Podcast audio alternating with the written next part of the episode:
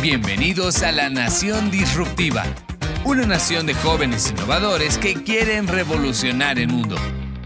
En el episodio de hoy, el potencial del e-commerce para los negocios del futuro. Bienvenidos.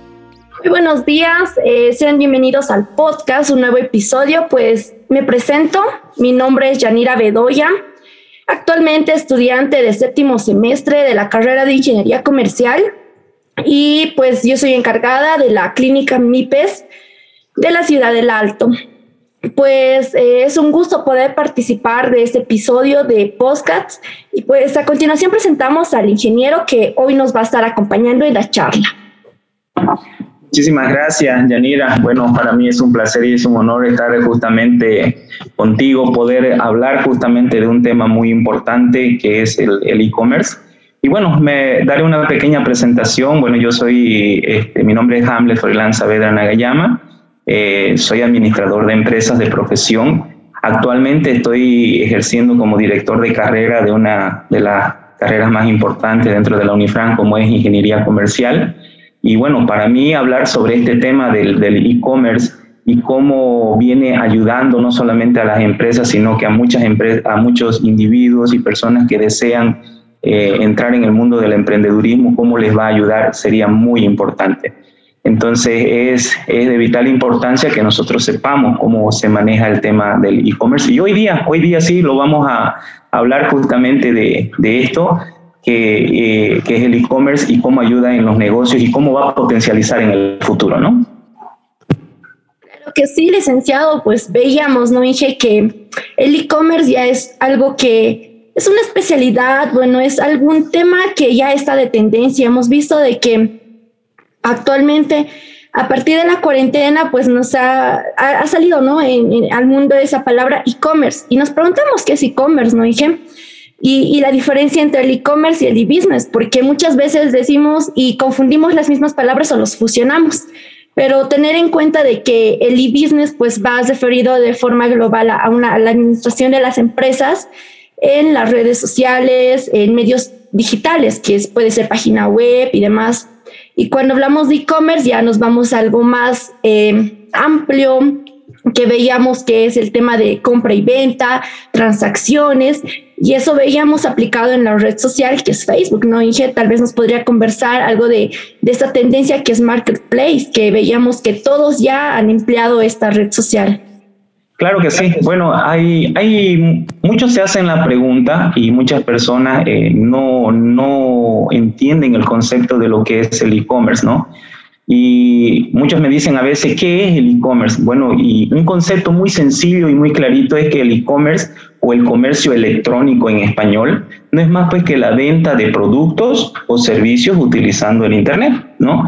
Eso es un concepto bastante sencillo, ¿no? Que, que muchos van a llegar a entenderlo.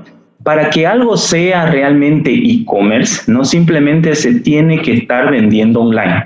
Eso debemos entenderlo así. Es decir, debemos estar vendiendo por Internet. ¿no? Ya sea, por ejemplo, les doy unos ejemplos, eh, vender una, un reloj, un celular, eh, qué sé yo, algún servicio, por ejemplo, un software, un videojuego, un libro electrónico, o por último podemos ver el tema de una consultoría, ¿no? Que podamos hacerla y que lo hagamos online, entonces estamos hablando del tema de un e-commerce, ¿no? Pero muchos a veces llegan a confundir eh, dos términos como es presencia digital y lo que es realmente el e-commerce. Cuando hablamos, por ejemplo, de una presencia digital, es cuando una empresa, una tienda o, una marca, ¿no? Tiene una web en Internet en la cual brinda información de los productos o servicios que ellos tienen, pero valga la, la, la redundancia en este término, información, ¿no? Cuando hablamos de información que estamos dando a través de la página web de estos productos o servicios, entonces estamos hablando de una presencia digital. Pero cuando hablamos, por ejemplo, del tema de e-commerce, es cuando una tienda online está vendiendo. ¿no? Cuando yo, por ejemplo, al momento que estoy durmiendo, inclusive 24/7, estoy vendiendo aún así, entonces estamos hablando de un tema de e-commerce. Y si bien es cierto, este, Yanira, existen muchos tipos de e-commerce, ¿no? Pero los más famosos serían, por ejemplo, el B2B y el B2C, ¿no? El B2B en sus siglas, obviamente, en inglés, que es business to business, ¿no? Y en español sería negocio a negocio, es cuando, por ejemplo, doy un ejemplo, una empresa que es especializada en la fabricación de sillas para oficina, ¿no? Vende ese producto a otra empresa que está necesitando esa silla para oficina, entonces ahí estamos hablando de un e-commerce B2B, ¿no? Cuando hablamos, por ejemplo, de, de un e-commerce B2C, es decir, por sus siglas en inglés Business to Consumer, entonces, o negocio al, o negocio al consumidor, entonces hablamos, por ejemplo, de las transacciones que regularmente nosotros hacemos. Por ejemplo, tú, Yanira, eh, puedes crear tu e-commerce, ¿no? Vender, qué sé yo, eh, ejemplo, relojes o celulares, entonces tú vas haciendo esa comercialización y esa venta, ¿no? A través de tu e-commerce a un consumidor final. Cuando hablamos de eso, entonces estamos hablando de un B2C, ¿no? De un business to consumer, ¿no? Claro, Inge, la verdad es eh, impresionante este mundo del e-commerce, ¿no? Y es el auge que ahorita estamos viviendo como sociedad y no solo Bolivia, ¿no? De manera totalmente global. Tal vez, eh, Inge, resaltar aquellas ventajas y desventajas que también podemos ir analizando de este, de, esta, de este tipo de comercio, porque es un tipo de comercio que nosotros realizamos. Y bueno, dentro de las ventajas veíamos de que es, eh, o sea, este, este tipo de comercio nos amplía el segmento, el mercado en realidad, porque ya no nos cerramos en, en, en, el mercado nacional, por decir, si yo vendo, digamos, mis chamarras, yo ya no me cierro a nivel Bolivia o a nivel La Paz, sino que hago conocer mi producto a nivel internacional, hasta internacional, ¿no? Dije, porque es de esta forma que muchas empresas, microempresarios en este tiempo se han hecho conocer a nivel internacional. Es algo muy impresionante el e-commerce. Otra de las ventajas que tal vez podríamos resaltar es que muchas veces nosotros tenemos en mente un emprendimiento, una idea de negocio, pero no sabemos cómo establecerlo. Y pues como esta, eh, el e-commerce es una oportunidad para poder poner en marcha, porque no es necesario un espacio físico, sino ya podemos realizarlo mediante online. Exactamente, mira Yanira, tú justamente lo has mencionado y lo acabas de, explicar de una, de una, manera tan sencilla. Eh, el e-commerce te abre un mundo y no solamente una puerta, sino que muchas ventanas a nivel mundial, ¿no?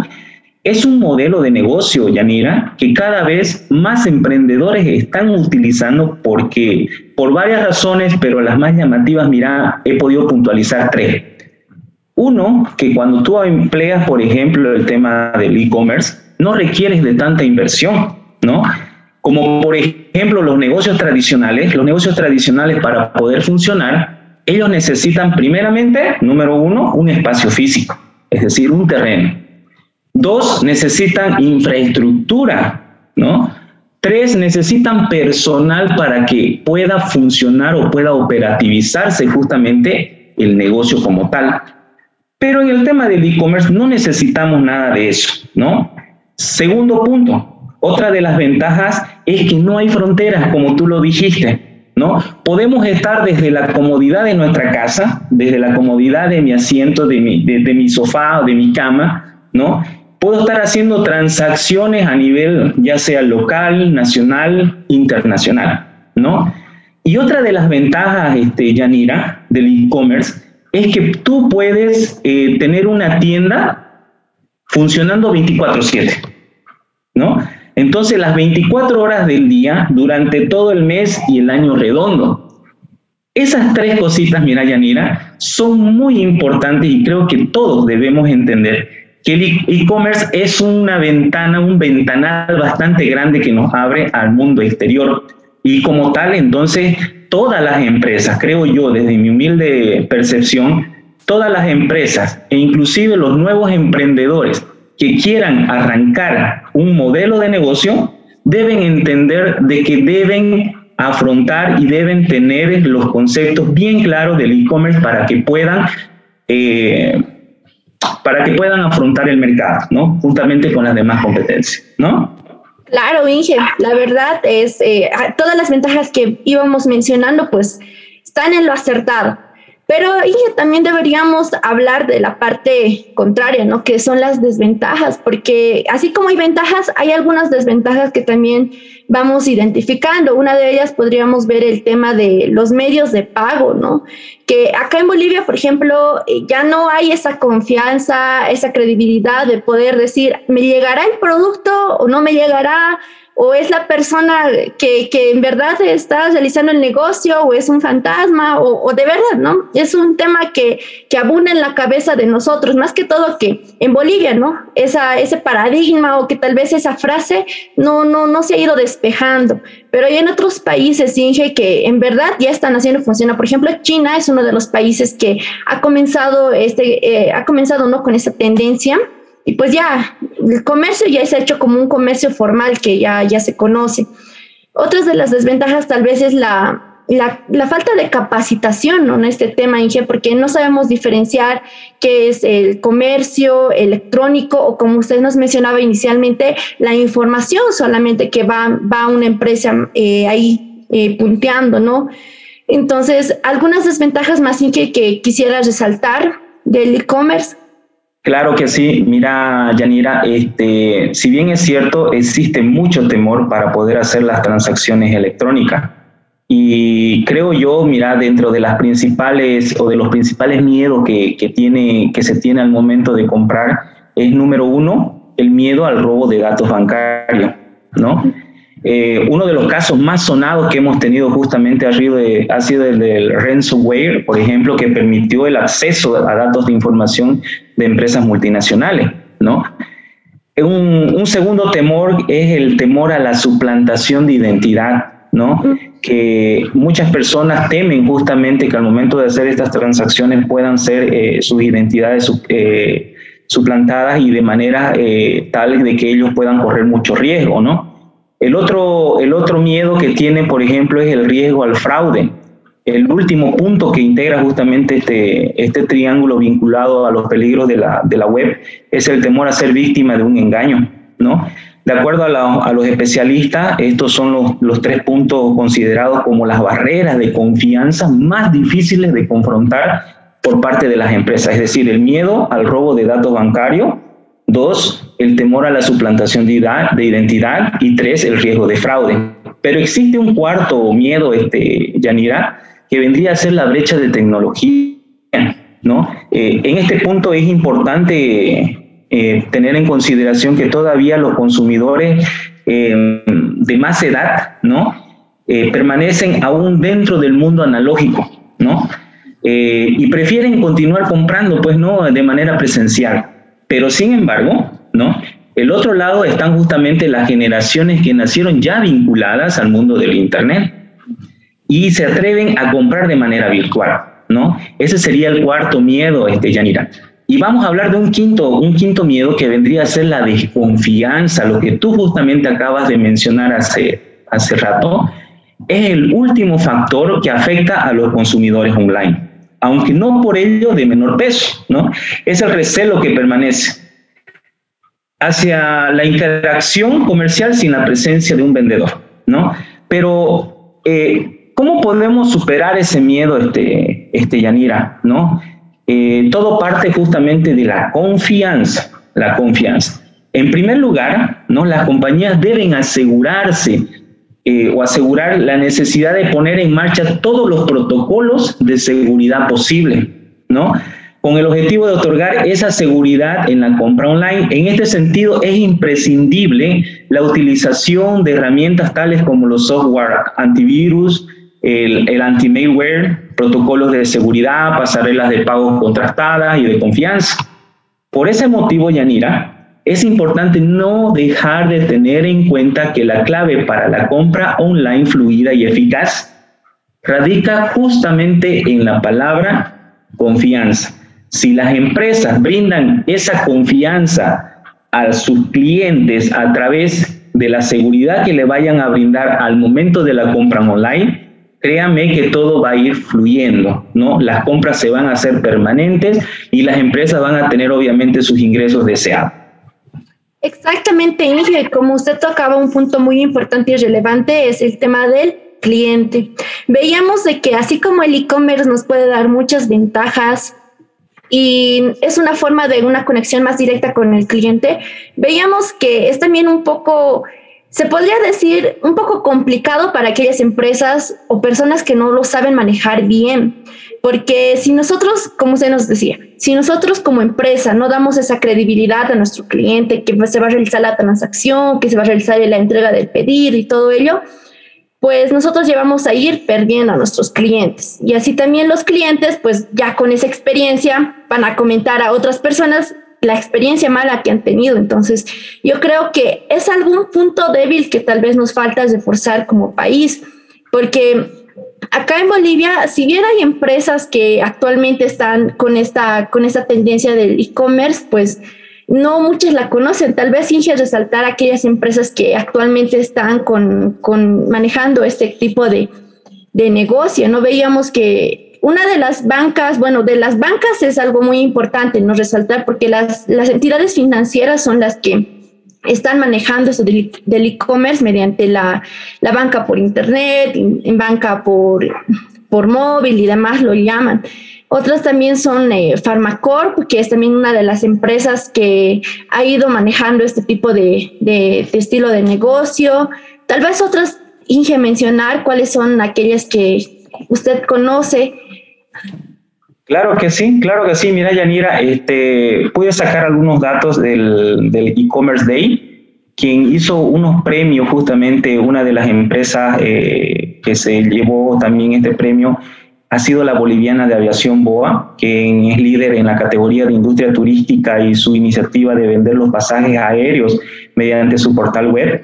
Eh, Multicenter Santa Cruz, por ejemplo, por sus ventas al detalle o el retail, el diario El Deber, que también se quedó con el premio puesto en la categoría de entretenimientos y medios, Pagosnet, ¿no? una plataforma que permite a las empresas justamente gestionar sus ventas y recaudaciones a través de múltiples, múltiples medios de pago. ¿no?